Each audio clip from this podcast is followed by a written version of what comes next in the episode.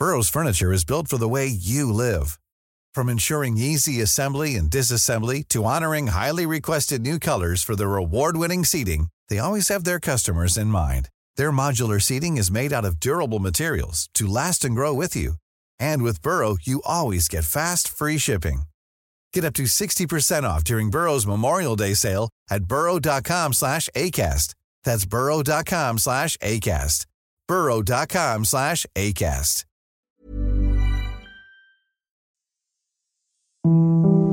Hier ist der astrologische Podcast Astropod. Das ist die 107. Folge des Astropod. Es ist wieder eine Solo-Folge, ein Solopod. Aber die gute Nachricht ist, dass es der Kati viel, viel besser geht. In dieser Woche geht es um das Ende vom Ende, nämlich das Ende der Fischezeit und um den Anfang von Anfang, nämlich den Anfang des Frühlings und den Anfang der Widderzeit. Mars und Venus waren bei Pluto zu Besuch, hatten eine Konjunktion mit Pluto und wie wir das in der letzten Folge versucht haben zu erklären, der Pluto gegenwärtig am Himmel symbolisiert den Drachenschwanz, also das alte Karma, die alten Verstrickungen, die alten territorialen Vorstellungen von Macht und Dominanz. Nun sind Venus und Mars in das Folgezeichen Wassermann gezogen, und dort unterstehen sie dem Planeten Uranus, der gleichzeitig der Dispositor des Epochenwandels ist, von dem man also sagen kann, er steht für das Neue, er steht für die gesellschaftlichen Umbrüche und für die anstehenden Wertewandel als Grundlage für die neue Epoche. Dieser Uranus ist auch der Dispositor, also der Herrscher, aber Herrscher klingt so ein bisschen erdreichmäßig, vom Planeten Saturn, der sich im Zeichen Wassermann befindet und auf den Venus und Mars am Ende des Monats zulaufen. Das ist ein bisschen verschachtelt und verschraubt, aber die astrologischen Konstellationen sind klüger als unser Hirn und müssen nicht unbedingt einer gewissen Gradlinigkeit des Denkens entsprechen. Horoskope bilden komplexe Ambivalenzen ab und zeigen überkausale Verbindungen auf. Am Samstag beginnt die Woche mit einem Spannungsaspekt, also einem Quadrat zwischen der Venus im Wassermann und dem Uranus im Stier. Ein Quadrat ist ein Aspekt, bei dem die beiden betroffenen Kräfte sich in ihrer Wirkung gegenseitig ausschließen wollen. Das ist wie Wasser und Öl.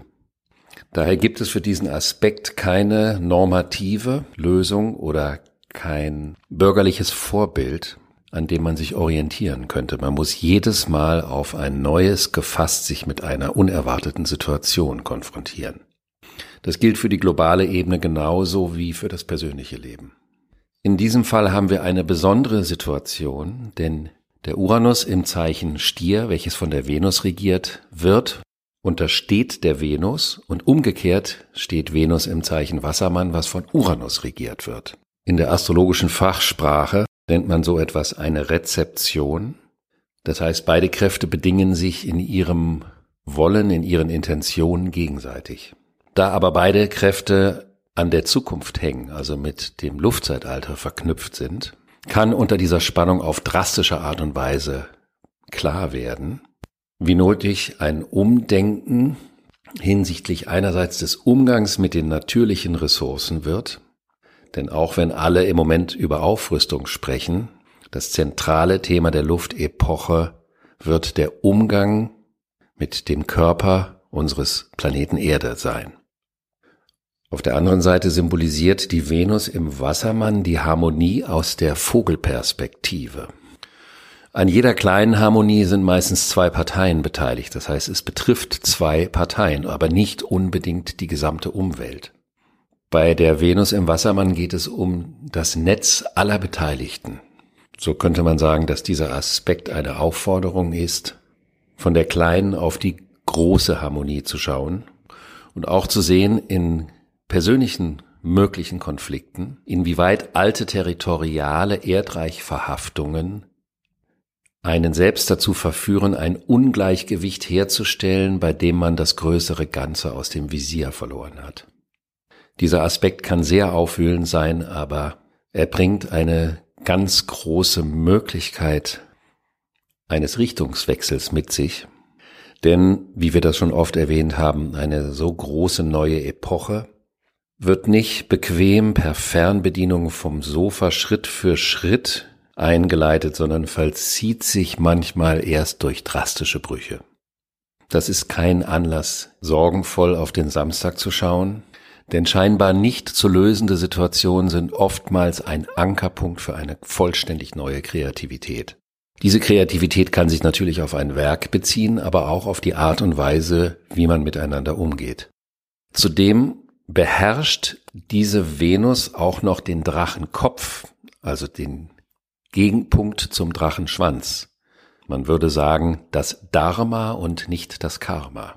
Wenn man also sagen kann, dass unter der Mars-Venus-Pluto-Konjunktion ein altes Karma-Fass geöffnet wurde, so kann man davon ausgehen, dass unter dieser Konstellation durch einen Bruch ein wesentlicher Schritt in die Freiheit gelingen kann.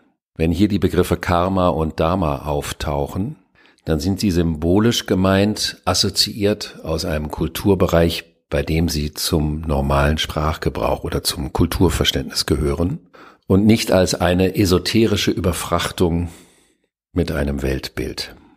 Das Neue entsteht oftmals erst aus dem vorher überhaupt nicht erwarteten. Und das wäre der größte Benefit dieses Aspektes, der natürlich eine lange Nachwirkung hat und sich nicht nur auf den Samstag bezieht.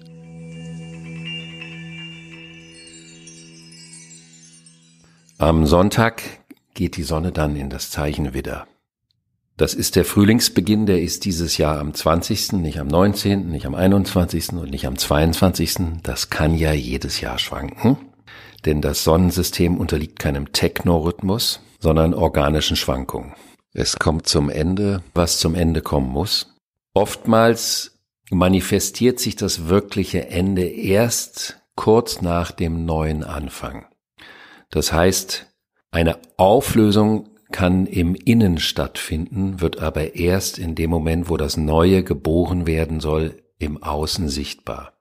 Daher gibt es unter solchen Konstellationen manchmal Zeitverzögerungen hinsichtlich der Manifestation von Dingen, die abgebaut wurden. In dieser Zeit kann erst sichtbar werden, wie uferlos die falschen Intentionen, mit denen in der Fischezeit etwas angefangen wurde, in ihrem wirklichen Ausmaß sind. Denn in der Fischezeit löst sich auch die Wahrnehmung auf. Das heißt, man erkennt noch gar nicht wirklich das Ausmaß der Entgrenzung. Hochinteressant ist, dass unter der Konstellation Mars und Venus auf dem Punkt der neuen Epoche vom 21.02.2020 der Verfassungsschutz auf die rechtspopulistische Partei AfD angesetzt wurde. Aus der astrologischen Perspektive entscheiden die Konstellationen über die Bedeutung eines Ereignisses und nicht umgekehrt. Das würde bedeuten, das hat eine langfristige Konsequenz und ist zukunftsweisend. Wenn der Wille in der Fischezeit versucht, sich durchzustrampeln, dann kann er sich in das Unermessliche steigern bis hin zum Größenwahn, weil der Wille ja keine Grenze spürt. In der Widderzeit geht es um den Willen. Was wollen wir? Warum wollen wir? Geht es überhaupt darum, etwas zu wollen? Wenn wir zu viel wollen, dann wird es zugewollt. Das ist ein Phänomen, was wir oftmals in der Kultur beobachten können. Wenn wir bestimmte Aspekte der westlichen Kultur beispielsweise mit der japanischen Kultur vergleichen, geht es um Wollen versus Geschehen lassen. Man will Bedeutung, man will Provokation, man will schräg sein, man will neu sein, man will anders sein. In der japanischen Kultur oder Kunst geht es oftmals um das So-Sein der Dinge, um darin die Magie zu entdecken. Die Magie entzieht sich dem willentlichen Zugriff. Sie kommt nicht, wenn man sie ruft oder sie fordert, sondern wenn man bereit dazu ist.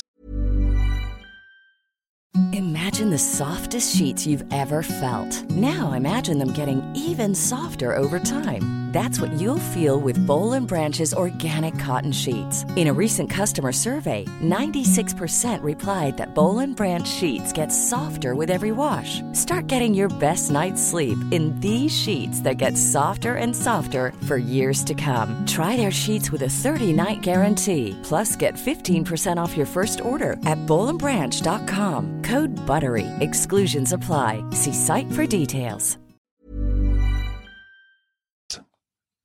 Karl Valentin hat mal gesagt, Kunst kommt von Können und nicht von Wollen, sonst hieße es Wunst.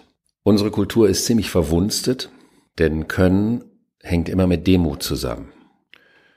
Über das Können wird ein Schaffen überprüfbar.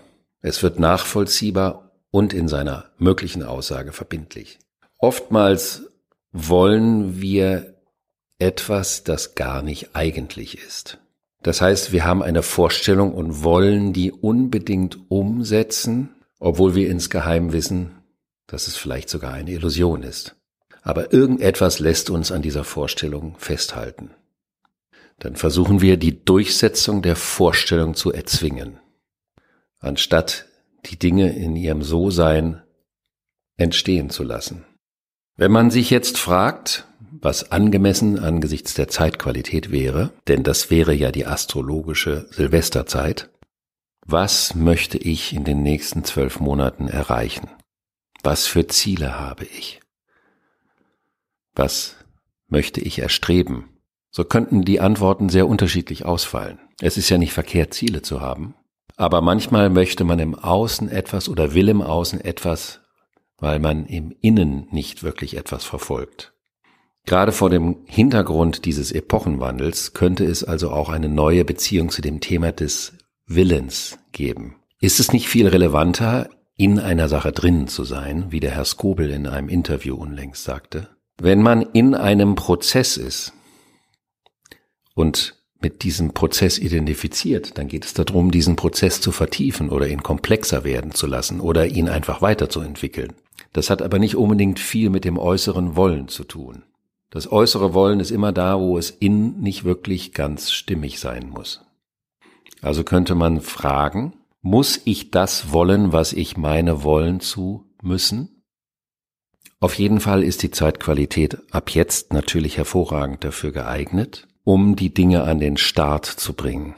Es ist die Energie des Anfangs, es ist die Energie der Entscheidung, und somit kann es auch die Energie der Trennung von dem sein, was das Neue verhindern möchte. Man könnte auch mit dem Gegensatzpaar können und wollen arbeiten. Wenn ich etwas kann, muss ich dann wollen? Will ich vielleicht etwas, weil ich etwas anderes nicht kann? Genug der Verwirrung. Wir gehen zum Montag. Da findet eine Konjunktion zwischen Merkur und Jupiter statt, beide im Zeichen Fische. Sie stehen auf dem gleichen Tierkreisgrad. Merkur ist der Gedanke, Jupiter ist die Hoffnung. Merkur bezieht sich auf das faktisch Machbare, Jupiter bezieht sich auf eine potenzielle Zukunft. Es gilt, den Geist zu erheben über den Horizont des Gegenwärtigen hinaus und nach Möglichkeiten zu schauen, die sich vielleicht der direkten Wahrnehmung noch nicht zeigen können. Es ist auch eine gute Zeit, um konkrete und konstruktive Gespräche zu führen, wobei es nicht ums Recht haben geht und auch nicht um das Überzeugen. Die Fische sind das Zeichen der Einschließlichkeit, der Zusammengehörigkeit, nicht des Trennenden. Es ist keine gute Zeit für Spaltgeister. Es ermöglicht, Zusammenhänge zu sehen, wo vorher nur Trennendes war. Und die Fische erinnern immer an das Allerwichtigste, nämlich den Respekt und die Demut, weil es immer irgendetwas gibt, was viel größer ist als das, was wir erfassen, denken oder kontrollieren können. Am Dienstag gibt es einen Spannungsaspekt von Mars auf Uranus, nachdem am Samstag Venus über diesen Tierkreisgrad gelaufen war. Mars drängt zum Handeln, aber er untersteht dem Uranus, weil er im Zeichen Wassermann ist. Wenn überhaupt ist er der Herrscher des Drachenschwanzes, er wäre der Alterherrscher. In der alten Astrologie hat der Mars den Widder und den Skorpion beherrscht. In der modernen Astrologie hat der Pluto den Skorpion übernommen. aber man kann den Mars immer auch als Herrscher oder Mitherrscher des Skorpions betrachten. Somit ist Mars in einer hochgradig ambivalenten Position als Aggressor oder als Täter. Er untersteht dem Neuen, dem Uranus, aber er hat auch einen gewissen Einfluss auf das Alte. Also könnte es zu Zerreißproben zwischen der alten und der neuen Welt kommen, zwischen Impulsen, die einen im Alten verstrickt halten und Impulsen, die genau damit einen Bruch verursachen können. In jedem Fall entspricht diese Konstellation eher einem Kaiserschnitt als einer natürlichen Geburt. Aber es kann auch einen Umschwung bewirken, der scheinbar zunächst einen Schritt auf das Alte hin verursacht, um es dann zu zerstören und zum Neuen zu kommen. Der Energiepegel ist sehr hoch und man neigt unter solchen Konstellationen zu impulsiven und unüberlegten Spontanhandlungen, die manchmal aber auch etwas Gutes haben können, weil man vielleicht ansonsten nicht den Mut hat, sich von etwas das Leben vergiftendem zu trennen. Grundsätzlich ist dieser Mars aber der Drängler mit Zielrichtung auf einen evolutionären Schritt in die Luftepoche. Das kann man auch individuellen Leben nutzen, um sich von manchem Alten vielleicht klar abzugrenzen und mutig einen Schritt in Neuland zu wagen.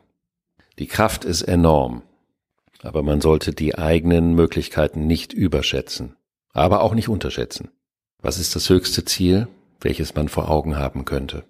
Dieser Aspekt hat nicht nur eine physische, sondern auch eine natürlich mentale Seite, denn der Mars ist im Wassermann. Und er lädt nicht dazu ein, sich in Ideologien zu verrennen, um weiterhin schwarz-weiß zu polarisieren, wie wir das die letzten zwei Jahre in einem gehörigen Maße haben erleben müssen. Die ganze Konstellation geht zum Ende des Monats auf eine Begegnung von Mars mit Saturn hin, über die wir in der nächsten Folge sprechen werden und in der es darum geht, entweder eine größtmögliche Verantwortung zu übernehmen oder auf Granit zu beißen. Und auf diese Entscheidung kann man sich in der laufenden Woche schon bestens vorbereiten. Ich möchte mich für die unzähligen Nachrichten über die letzte Folge bedanken. Ich kann leider nicht jedes Mal mit einem schönen Musikstück aufwarten. Aber es bleibt wichtig zu unterscheiden zwischen einer Kultur und den Menschen und den Politikern und ihren Machenschaften. Denn die Differenzierung und das Differenzierungsvermögen ist das höchste Gut einer pluralistischen oder demokratischen Gesellschaft. Es ist interessant, dass totalitäre Staaten selten eine komplexe oder reiche oder vielschichtige Kultur hervorgebracht haben. Kultur braucht einen gewissen Wildwuchs wie die Natur, damit sie lebendig und inspirierend sein kann und nicht ausschaut wie ein spießiger deutscher kleiner Vorgarten. In diesem Sinne wünsche ich euch eine anregende und aufmerksame Woche und wir freuen uns immer wieder über Feedback, über Sternchen und ich versuche im Rahmen meiner Möglichkeiten auch die mich erreichenden persönlichen Nachrichten zu beantworten. Bis nächsten Freitag.